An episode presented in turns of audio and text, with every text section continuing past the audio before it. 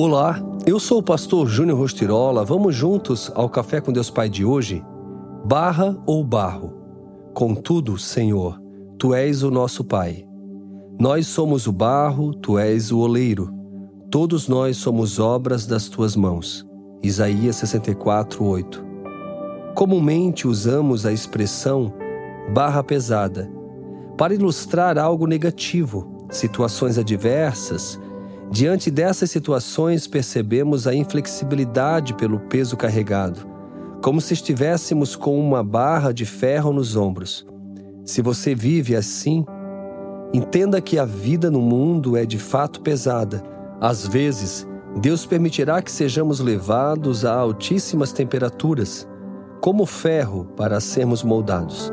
Entenda que Deus é um exímio ferreiro. No teste do fogo, ele está depurando a sua vida, moldando o seu caráter para tornar você resiliente. Em contraponto, fazendo alusão à nossa fragilidade, somos vasos de barro, figura que demonstra a essência da nossa humanidade, da nossa natureza.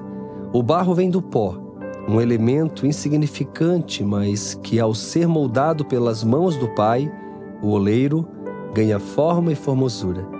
Enfatizo essas duas expressões porque no mundo somos muitas vezes como uma barra de ferro ou um vaso de barro, suscetíveis a mudanças. O ferro muitas vezes oferece resistência em ser transformado, sendo necessário um duro e penoso processo para torná-lo maleável. Já o barro é maleável e vulnerável ao trabalho do oleiro. Olhando para a sua vida, você pode ser definido como barro ou barra nas mãos de Deus. Você se permite ser moldado e transformado pelo agir e mover do Senhor, confiando incondicionalmente nele? Ou é inflexível e irredutível como a barra, que precisa de expressiva e abrupta mudança de atmosfera ao redor para ser dobrada e moldada? Essa reflexão é fundamental para entendermos quão submissos estamos à vontade do Senhor Sendo barro ou sendo barra, Ele tem planos para nos transformar. Ele utilizará os meios adequados para nos moldar, pois estamos em processo de transformação em Suas mãos, cada dia mais próximos daquilo que Ele sonhou para cada um de nós. E a frase do dia diz assim: Se você é uma pessoa facilmente moldável, Deus o porá no destino certo. Pense nisso.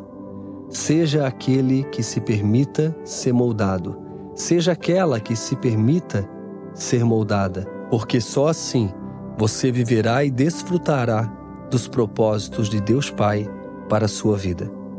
Fica aqui meu abraço, meu carinho. Estamos iniciando uma nova semana e eu desejo toda sorte de bênção. Que você possa fluir nessa semana, que você possa se deixar realmente ser moldado por Deus. Independentemente do que você enfrentar, que nenhuma circunstância venha determinar de fato quem você é. Você é filho, filha, nunca esqueça disso.